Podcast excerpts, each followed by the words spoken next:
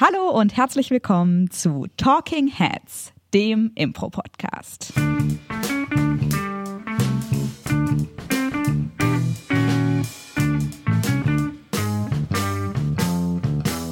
Es ist wieder geschehen. Wir haben uns die Enterhaken geschnappt und das Podcast-Schiff gekapert. Ho! Denn, wie ihr hört, neben mir sitzt heute weder Paul Ziemer noch Claudia Behlendorf, sondern äh, der wunderbare, verschmitzt lächelnde Charles Henry Connor. Und mir gegenüber sitzt die wundervolle Elisabeth Roth. Vielen Dank für die Einladung, dass ich kommen durfte. Vielen Dank für die Einladung zurück, Charlie. Wir haben uns ja quasi gegenseitig eingeladen. Das stimmt. Schön, dass du da bist. Äh, abgesehen von der Geburtstagsfolge heute zum ersten Mal in Ja. dem Podcast Talking Heads. Und ich freue mich sehr, dass gerade du zu diesem Thema heute hier bist, äh, denn wir werden uns gar nicht so weit von dem Medium Podcast äh, wegbewegen, sondern es wird äh, zumindest beim gleichen äh, Medium, nämlich beim Medium des Hörens bleiben. Wir beschäftigen uns mit dem improvisierten Hörspiel. Ganz genau, jawohl. Und dazu habe ich quasi, bin ich der quote-unquote Experte, ähm, weil ich mich ein bisschen damit beschäftigt habe wegen dem äh, wegen dem Kurs, den ich gegeben habe für Hörspiel, ähm, bei dem du ja auch dabei warst. Von daher haben wir beide uns getroffen, um darüber ein bisschen zu reden. Genau. Ich freue mich sehr. Bevor wir direkt ins Thema einsteigen, äh, machen wir aber noch die typische Talking Heads Feuertaufe mit dir ähm, für alle neuen Gästinnen und Gäste. Und zwar geht an dich die Frage, Charlie, was war denn die schlimmste Impro-Szene, die letzte, an die du dich erinnern kannst? Die letzte richtig schlechte Szene. Oh, die letzte. Also Die letzte oder auch einfach generell die eine schlimme Impro-Szene, an die du dich Eine erinnern schlimme kannst. Impro-Szene. Ähm, also ich glaube, das war die schlimmste, die ich hatte, meine ich, äh, zumindest die, die nach der ich mich, äh, nachdem ich mich am schlechtesten gefühlt habe, war, als wir eine Super Scene gespielt haben im Schlossbiergarten, äh, die Open Air. Sache und ich bin ein sehr großer Fan von Twilight Zone, dem, der alten Serie und ähm, de- der ja auch viele Horrorelemente hat und mein, äh, meine Super Scene war Horror. Ähm, wir hatten auch schon so ein bisschen Horror gespielt und ich glaube, es war einfach, ich habe am Anfang entschieden, okay, ich mache jetzt eine Twilight Zone Episode und äh, alle anderen waren auf einem anderen Blatt sozusagen. Komischerweise Ja, haben die anderen das nicht im selben Moment auch entschieden.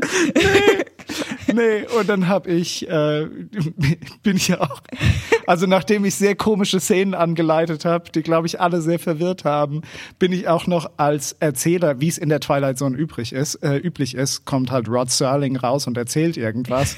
Und ich glaube, ab da habe ich das komplette Publikum und auch alle anderen Leute verloren, die einfach nur so mir hinterhergestarrt haben, als ich zwischen den beiden Spielern hindu- äh, SpielerInnen hindurch bin und äh, dann angefangen habe, direkt mit dem Pu- Publikum zu reden.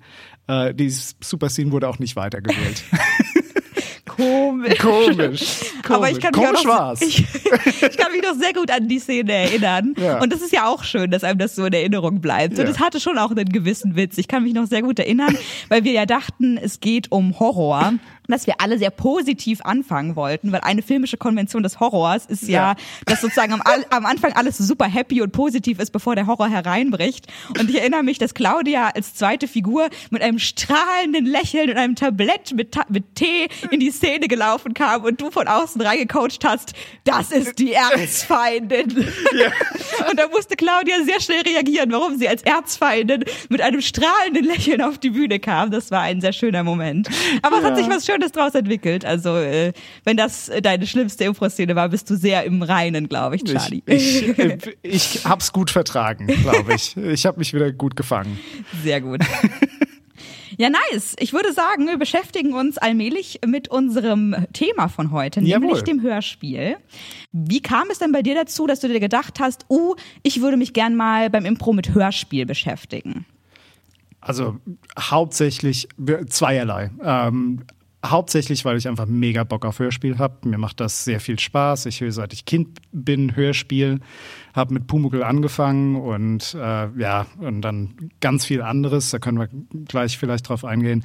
Äh, und dann natürlich einfach durch Corona, weil wir alle zurückgeworfen sind, darüber das Ganze online zu machen, ähm, habe ich die Chance gesehen, dass, weil sich es gerade anbietet, wir sowieso nur Gesichter sehen können, das Körperliche leider so ein bisschen schwieriger ist, miteinander zu machen. Ich finde nicht, dass es unmöglich ist, da gibt es sehr gute Beispiele für, Ja. aber ähm, so ein bisschen schwieriger ist und äh, das dann quasi reinzubringen und ein Hörspiel zu machen und das am Ende halt auch aufzunehmen in dem Kurs, dass die Leute irgendwas davon haben, ähm, weil ich oft das Gefühl hatte, aus Kursen rauszugehen und äh, viel geübt zu haben, aber keine Show oder sowas zu haben und ja. nichts in der Hand zu haben und ich wollte den Leuten irgendwas geben, dass die was haben am Ende äh, Ja, cool. Ein fertiges Produkt ja, sozusagen. genau, Ja. richtig. Ja.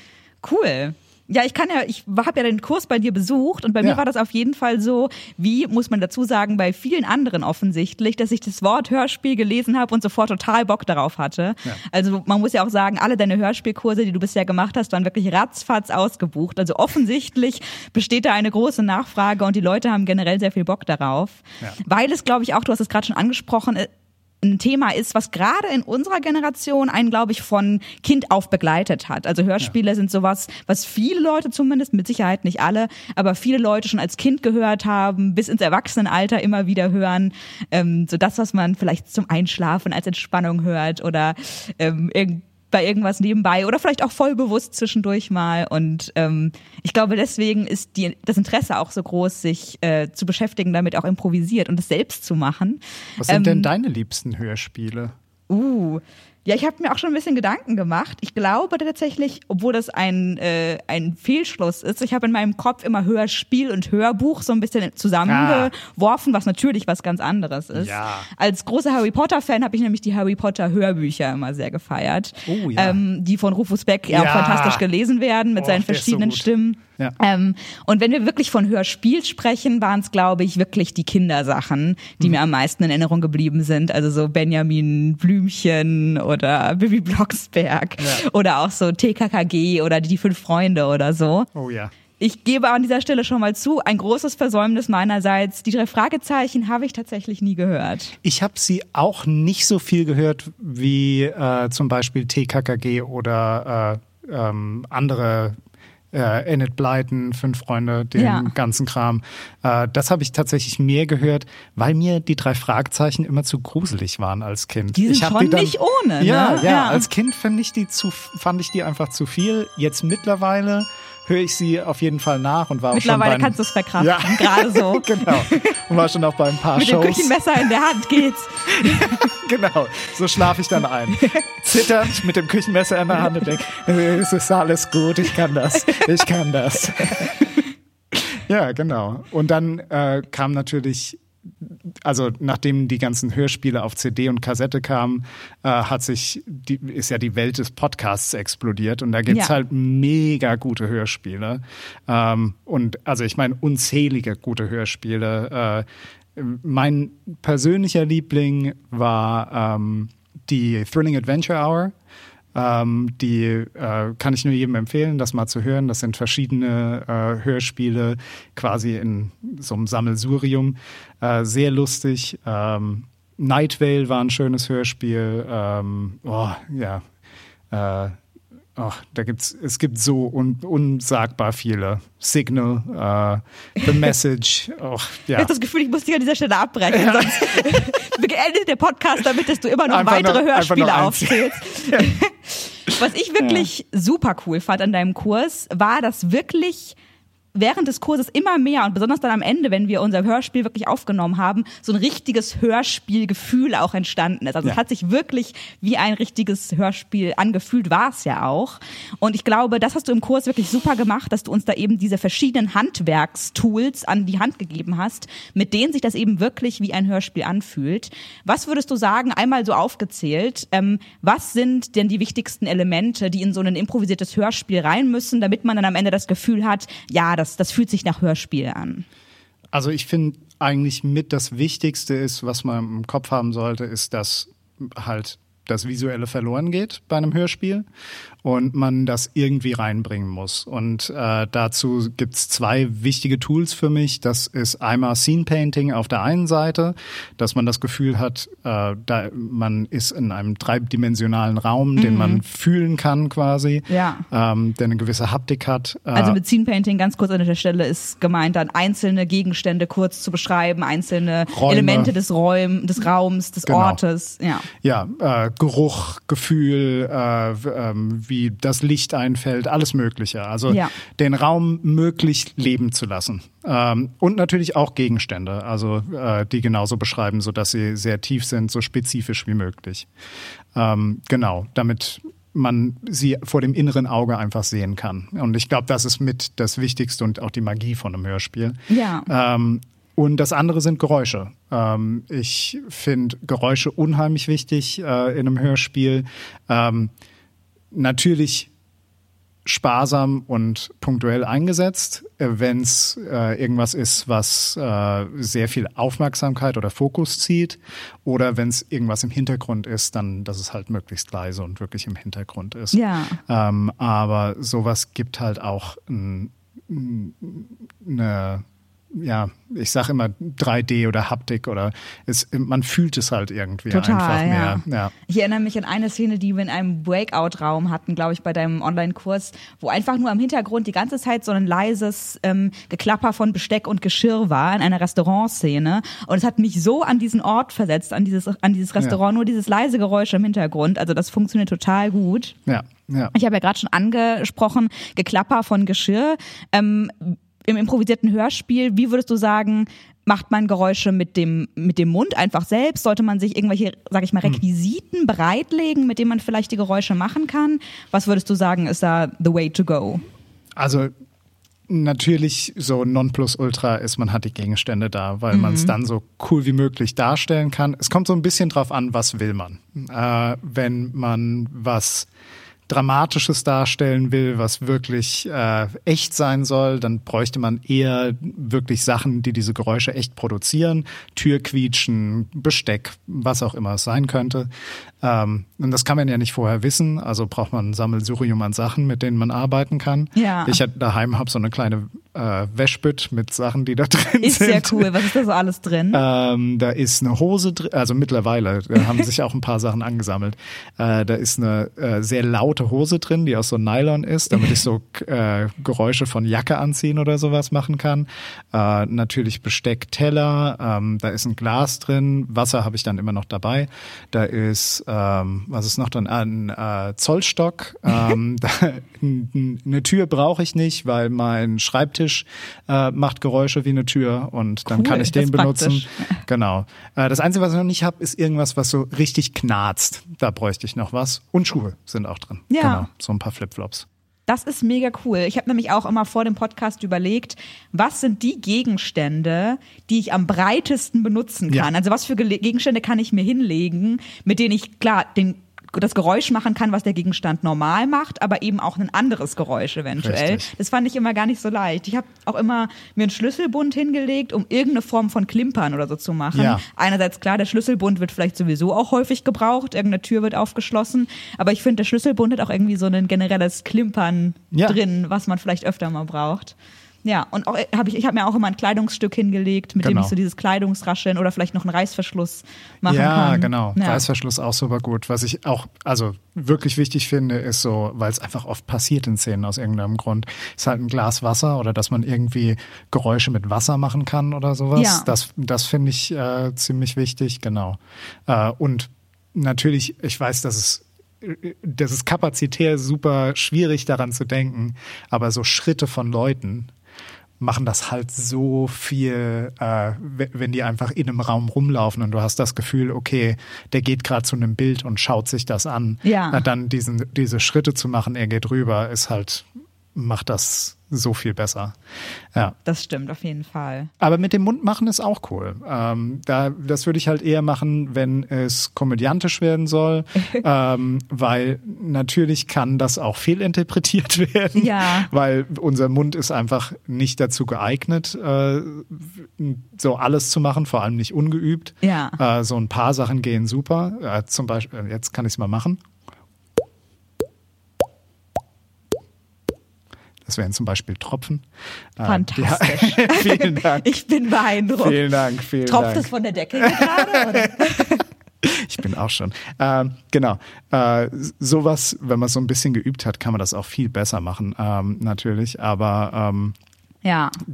in der Regel, äh, wenn man sowas darstellt, ähm, eine knarzende Tür oder sowas, dann macht das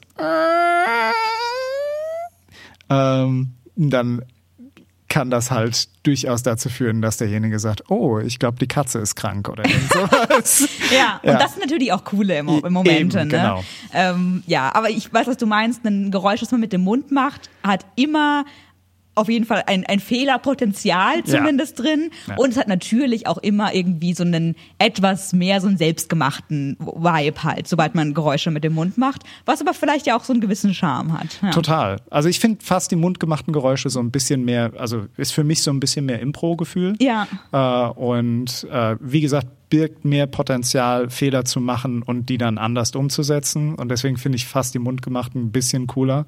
Und sie eignen sich halt auch für Impro-Spiel besser, weil so viele Gegenstände dazu haben, wenn man mal so Foley-Artisten sieht, die das Ja. machen, wie viele Gegenstände die um sich rumstehen haben und wie sehr sie sich normalerweise vorbereiten. Ich meine, das ist ja ein Beruf einfach, Ja. ähm, für der viel Zeit auch verlangt.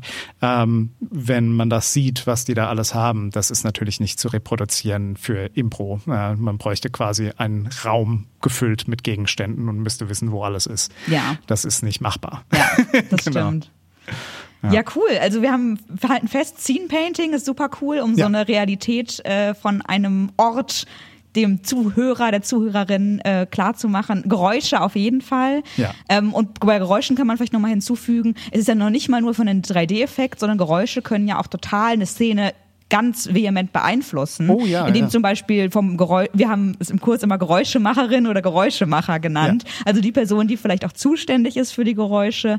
Ähm, dass die Person vielleicht auch einen Impuls reingeben kann, zum Beispiel mit einer knarrenden Tür oder einem Bärgeräusch, das plötzlich erklingt, mit dass eine Änderung in die Szene reinkommt oder irgendwie äh, ein großes Event. Also da ist man auf jeden Fall nicht auf die passive Bank sozusagen verbannt, sondern man kann auch durchaus was zur Szene beitragen, was die nachhaltig verändert. Auf jeden Ja. Fall. Ja, also das fand ich, äh, das war auch irgendwann mal eine äh, schöne Rückmeldung. Äh, war so, ah, jetzt habe ich gerade verstanden, dass das ein Mitspieler ist, die Geräuschemacherin. Ja. Äh, und dass ich mich da genauso drauf verlassen kann. Und das war, das war, muss ich sagen, so auch so ein Highlight. Das fand ich sehr cool, dass das quasi so kam. Ah, wir haben da noch eine Ressource, die wir benutzen können Ja. als Spieler. Ja, Total. genau. Cool. Und ich würde sagen, es gibt noch eine weitere Ressource, auf die man eventuell zumindest zurückgreifen kann beim Hörspiel, die du auch mit uns geübt hast im Kurs. Ja. Und zwar eine Person, die erzählt, eine erzählende Person. Ja, ja. Ähm, die wir natürlich auch aus viel, ganz, ganz, ganz vielen Hörspielen äh, kennen. Ja. Was würdest du denn sagen, was macht die erzählende Person so aus? Was macht die überhaupt? Also es gibt äh, verschiedene Erzählerfiguren, also so im ganz groben.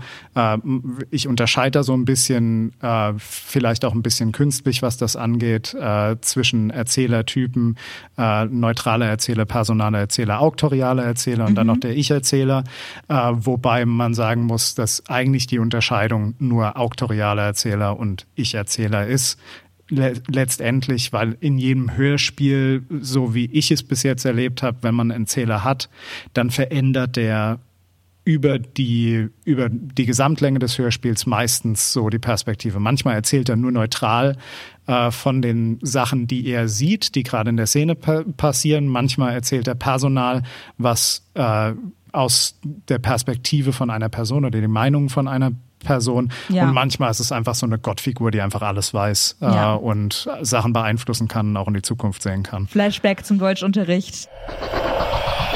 Der allwissende Erzähler ist der Ja. auktoriale Erzähler. Ja, genau. richtig. Ja. Ja.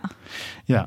Und dann gibt's natürlich noch den Ich-Erzähler, also äh, den, der, äh, glaube ich, am besten bekannt aus so ähm, Sachen wie äh, Film Noir, wenn einfach die Gedanken von einem Spielerin laut werden. Ein kurzer sozusagen. innerer Monolog sozusagen. Genau, ja, richtig. Der dann laut wird, ja. Genau.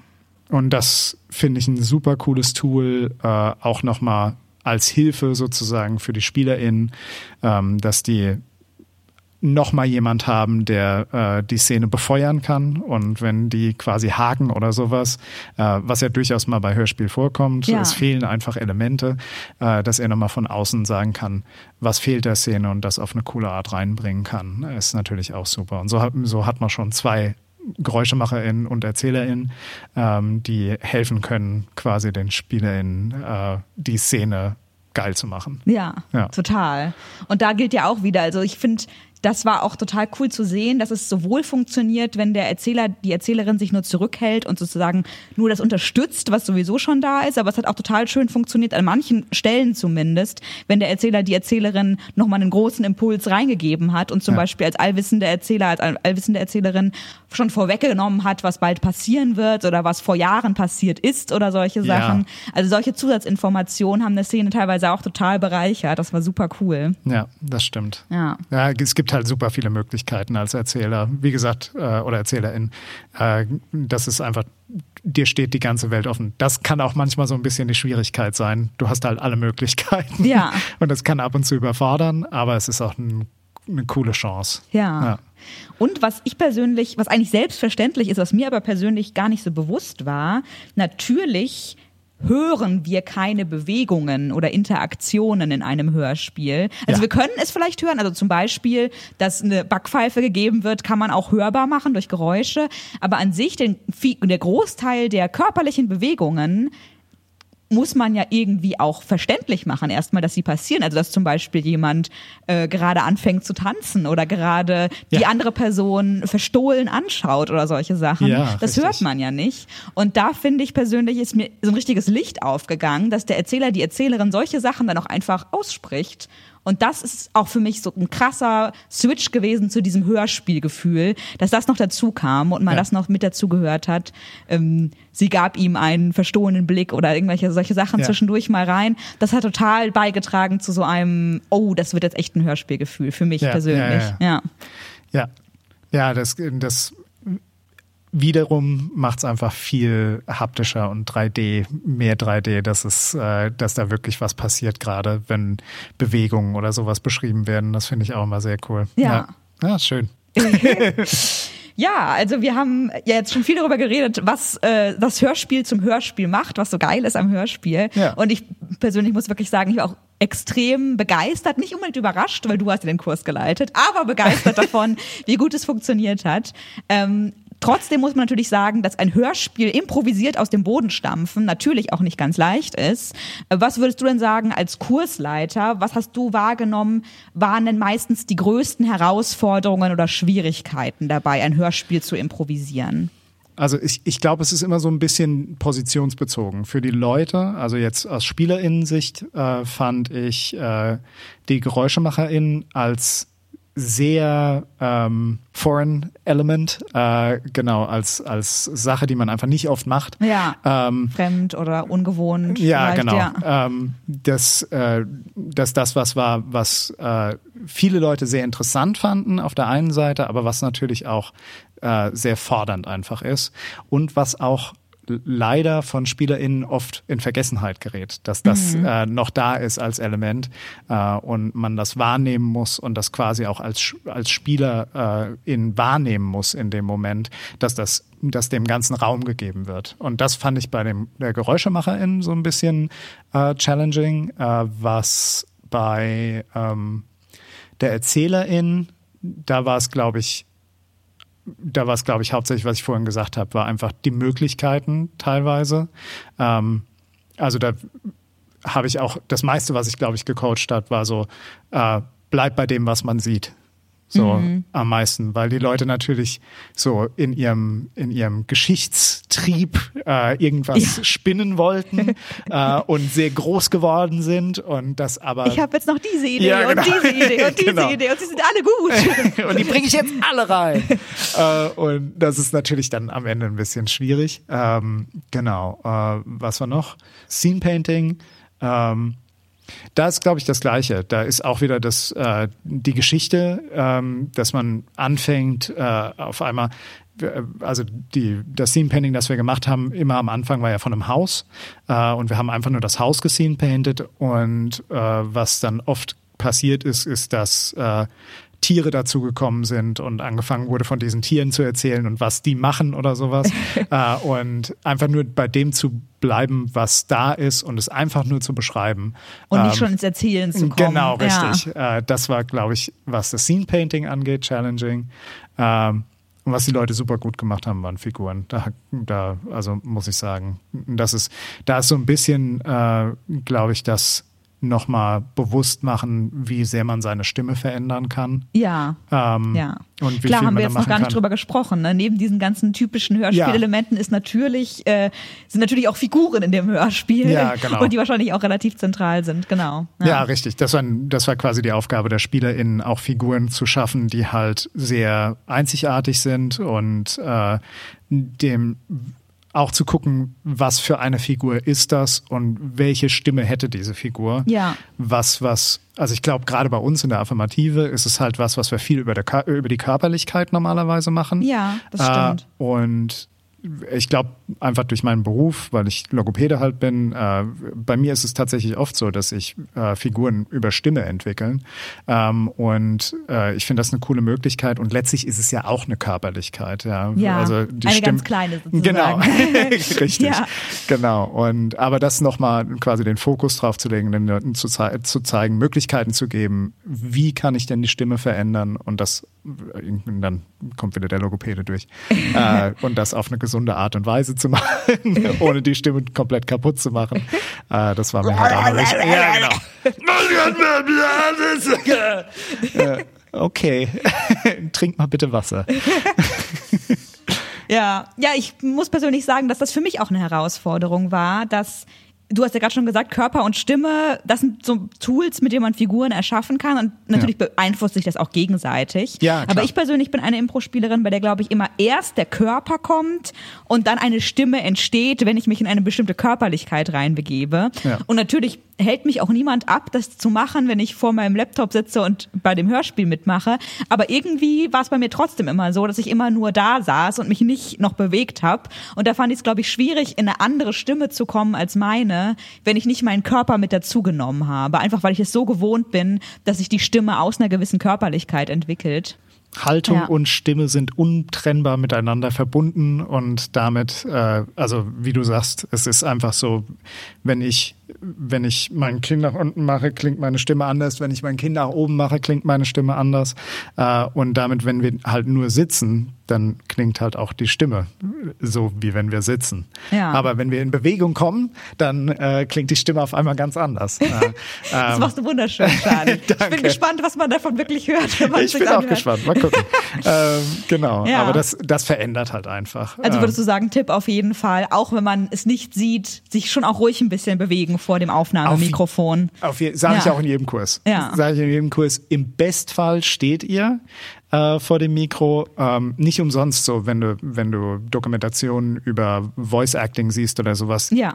Die stehen. Alle. Die Synchronsprecher im Synchronspre- Studio, alle. Ja. Alle, alle, alle. Das ist ja auch so ein heimlicher Wunsch von mir, dass ich mal unbedingt irgendwann mal so einen Animationsfilm synchronisieren oh, würde. solltest du. Das ist Ja. so ein Traum von mir. Also wenn irgendwer einen Synchronisiner, so Synchronisiner, es fängt schon gut an. Man sollte mich auf jeden Fall einstellen. Ich kann das Wort schon nicht aussprechen. Ein Synchronisator. Also, ich würde gerne in ihrem Synchronisationsstudio arbeiten. Ähm, aber ja, äh, ruft Ja, mich kommen an. Sie doch bitte rein. Sie sind genau richtig für den Job. Nee, aber wirklich, kann ich nur unterstützen. Äh, holt euch Ellie Roth mit rein, weil sie ist eine wunderbare Hörspielspielerin. Vielen Genau. Dank, Charlie. Ja. Eine Sache, auf die ich noch eingehen wollte, die ich persönlich sehr herausfordernd fand als Spielerin, war äh, den Fokus unter den Spielerinnen Oh, ja. untereinander. Wir Ja. haben ja gerade schon erwähnt, wir haben schon von Geräuschemacherin, Geräuschemacher gesprochen, von Erzählerin, von Erzähler, von Scene Painting, von verschiedenen Spielerinnen. Das sind ja auch schon total viele verschiedene Elemente. Ja. Und dann kommt ja noch dazu, dass wir das Hörspiel über Zoom aufgenommen haben, immer alle mit der Kamera aus. Das heißt, man hat sich nicht gesehen gegenseitig. Und ich würde behaupten, das war für mich die größte Herausforderung, irgendwie zu antizipieren, hat gerade jemand noch anders das Bedürfnis zu sprechen? Ist das Ja. gerade mein, mein eine Zeit, um zu sprechen? Sollte ich vielleicht gerade mal lieber wieder aufhören? Und natürlich war es auch ab und zu mal so, dass zwei Leute gleichzeitig angefangen haben. Muss natürlich passieren. Ja. Ähm, ja, und das fand ich schon, gerade gegenüber einem geskripteten Hörspiel, wo natürlich ganz klar feststeht, dann spricht die Figur Lukas, dann spricht die Figur Heribert der Troll oder so. Ja, richtig. Äh, Das ist dann natürlich festgelegt, während das beim improvisierten Hörspiel ja nicht so ist. Und das fand ich schon schwierig, da sich den Fokus zu teilen. Hast du da vielleicht einen Tipp, wie man, wie man das lösen kann oder wie man zumindest versuchen kann, sich da reinzuarbeiten oder das zu üben? Ja, ähm, also auf der einen Seite, äh, die, die, das, ein, das Erste, was ich quasi dazu sagen würde, ist äh, Szenen klein halten. Ähm, das war immer die Sache, äh, versucht einfach nur Zweier-Szenen zu machen, weil selbst wenn man Zweier-Szenen macht, hat man vier Leute da drin, weil Ja. halt ErzählerInnen und GeräuschemacherInnen noch dabei sind. Ja. Und das heißt, man hat schon mega viel Fokusprobleme in der Zweier-Szene, ähm, weil halt diese beiden Elemente noch dabei sind. Äh, und dann noch mehr Leute zu haben, das ist einfach zu viel. Ähm, und dann ist es tatsächlich einfach Übung. Also ich habe super viele Übungen dazu gemacht, äh, wie man, ähm, dass man aufeinander achtet und wirklich äh, die. Deswegen haben wir auch das Bild ausgemacht, um die die Aufmerksamkeit auf das Hören zu lenken Ja. und den Visus abzuschalten. Das kann auch hilfreich sein, glaube ich, wenn man das jetzt auf der Bühne machen würde oder sowas, äh, würde ich, fände ich den Visus so, Moment, jetzt habe ich aber irgendwas, das kann man natürlich machen, so Ja. den Finger heben oder so. Ähm, aber äh, über Zoom war das halt einfach nicht möglich. Und So ein dann, bisschen wie in so einem Karatefilm, wo Ja. dann dem, dem Schüler die Augen verbunden werden und dann muss er Ja. alle seine Sinne verwenden, um den Gegner auszuschalten. genau.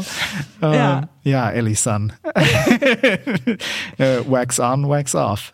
Ähm, genau, das, das einfach die Aufmerksamkeit da, da drauf zu lenken, auf das Auditive und äh, damit umzugehen, glaube ich, ist das, äh, das Größte. Und dann kann man natürlich noch so Tricks anwenden wie ähm, dass sich gewisse Rhythmen einfach bilden. Ja, du sagst was, ich sag was, dann kommt vielleicht der Erzähler. Dazu machen wir bei den Erzähler ja auch Übungen, dass am Anfang wirklich ganz strikt äh, erstmal sagt ein Spieler was, dann kommt Erzählerin. Ja. Spielerin, Erzählerin, Spielerin, Erzählerin.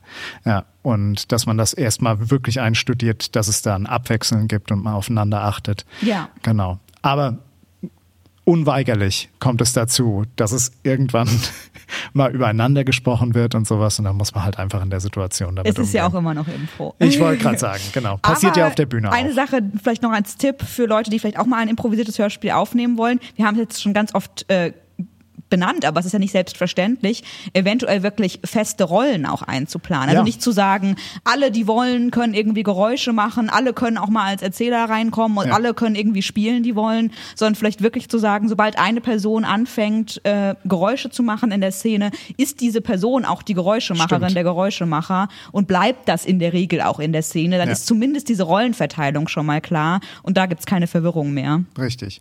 Was nicht unbedingt heißt, dass in der Szene nicht auch eine Spielerin auch ein Geräusch machen kann, Nee, klar, weil manchmal, manchmal nützt das einfach was. Aber äh, in der Regel hilft es, wenn einfach feste Rollenzuteilungen da sind und Mhm, ja. Äh, ja, macht's einfacher am Ende. Ja, genau. Ja, cool. Wir haben äh, ein, wir haben viel über improvisiertes Hörspiel gesprochen und natürlich haben wir ähm, beide jetzt schon einige Erfahrungen. Ich habe schon mal zwei, sogar eigentlich zwei Hörspiele aufgenommen in deinem Ja. Kurs. Du hast jetzt schon einige Hörspiele gesehen und vor allem gehört in deinen Kursen. Ja, das stimmt. Ähm, was würdest du denn sagen? Was ist dein Fazit? Improvisiertes Hörspiel, äh, funktioniert das für dich? Mega gut. Ja. Also noch viel besser, als ich gedacht hätte, dass es funktioniert. Äh, auch wenn natürlich in dem das, den Kurs, den ich gegeben habe, das war hauptsächlich was, ich gebe euch einen Rahmen, damit ihr die Techniken ausprobieren könnt. Ja. Ähm, und äh, was Endprodukt war, nicht nebensächlich, aber war mehr so Bonus einfach dazu. Ähm, genau. Äh, aber also ich bin super dran interessiert, äh, mal ein improvisiertes Hörspiel auch auf einer Bühne oder sowas zu machen. Ich fände das super cool. Ähm, und ich glaube, da lässt sich halt auch noch viel mehr machen als, äh, ja, also ich habe auch ja in so, ein, in so eine Probe was reingebracht. Äh, ja, wo wir, stimmt, das war super cool. Wo ja. wir äh, Szenen quasi synchronisiert haben von einer Seite. Mit Geräuschen. Mit ja. Geräuschen. Und es war einfach ein, einfach ein super cooles Element, Ja. äh, was man benutzen kann. Und sowas mehr zu machen, ja. Also ich finde, improvisiertes Hörspiel lo- lohnt sich so oder so, ob man einzelne Sachen rauszieht oder ob man ein ganzes Hörspiel macht. Schöne am Hörspiel ist halt einfach wie bei einem wie Buch zum Film sozusagen. Äh, das Buch lässt Raum für die eigene, äh, für die eigene Vorstellungskraft. Äh, und äh, das ist was, was man halt noch mehr nutzen kann im improvisierten Hörspiel, äh, so dass man den Leuten eine Möglichkeit geben kann, dass alles im Kopf entsteht. Ja. Ähm, genau.